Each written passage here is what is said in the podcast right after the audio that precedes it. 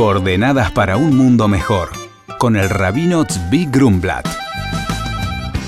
El programa de hoy es en honor al Brit Milá de Tomer Samuel para una vida con salud, alegrías y satisfacción a sus padres y abuelos.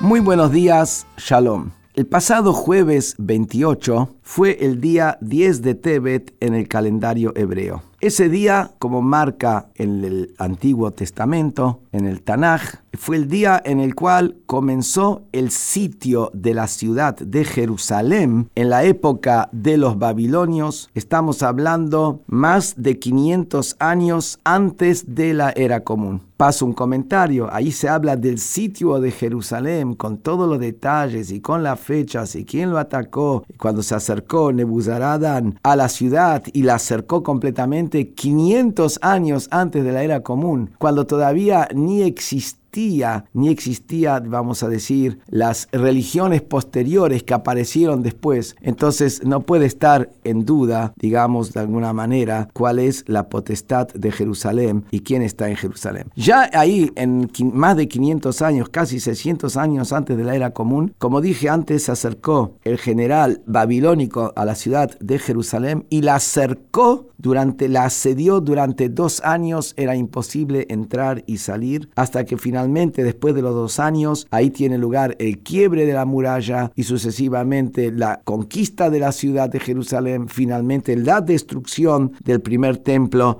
de Jerusalén. Y lo que acá es interesante el mensaje y la reflexión, porque todas estas fechas no son simplemente fechas históricas. Todo esto es para que uno reflexione, que aprende, que se haga más inteligente, que se haga y se hace más inteligente de una manera sana, se hace una mejor persona. ¿Por qué dos años estuvo ahí la ciudad sitiada? Y ahí nos da el Rebbe de Lubavitch una explicación interesante. Es verdad que Dios venía apretando el cinturón, como se dice, por la falta de conducta correcta de parte de los hebreos, pero por el otro lado les estaba dando una oportunidad. Estos dos años de asedio, estos dos años de sitio duro, eran una oportunidad para revertir la conducta, comenzando por un punto que es clave. Cuando hay una ciudad que está sitiada, ahí esto tiene que generar entre todos los que están en la ciudad una unión, una cohesión, una unidad, un preocuparse por el otro, de alguna manera sensibilizarse. Y cuando uno se sensibiliza con el otro, también termina sensibilizándose con todas las verdades eternas y profundas y se hace una persona más justa, deja de ser egoísta. Eso justamente fue que los dos años del asedio de Jerusalén fue la oportunidad para que los judíos reviertan su conducta y así reviertan el destino. Y esto es una lección para nosotros hoy, que cuando vemos una situación de apriete es un mensaje que estamos recibiendo desde arriba. Tenemos que hacer nuestra lectura, tenemos que buscar qué oportunidad nos están dando para superarnos, mejorarnos y ser mejores personas. Muy buenos días y shalom.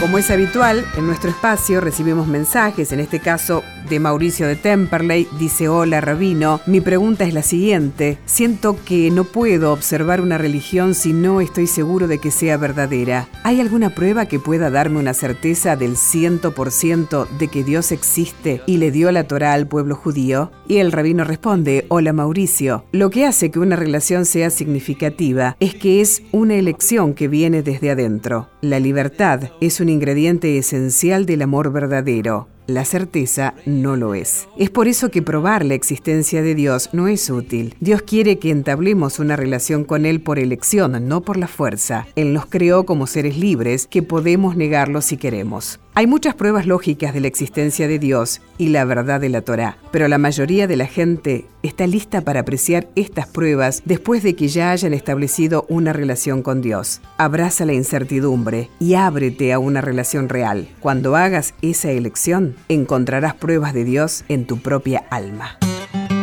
Por consultas al rabino pueden escribirnos a coordenadas.jabad.org.ar. Coordenadas para un mundo mejor con el rabino Zvi Grumblat. Shalom y Shabu Tov.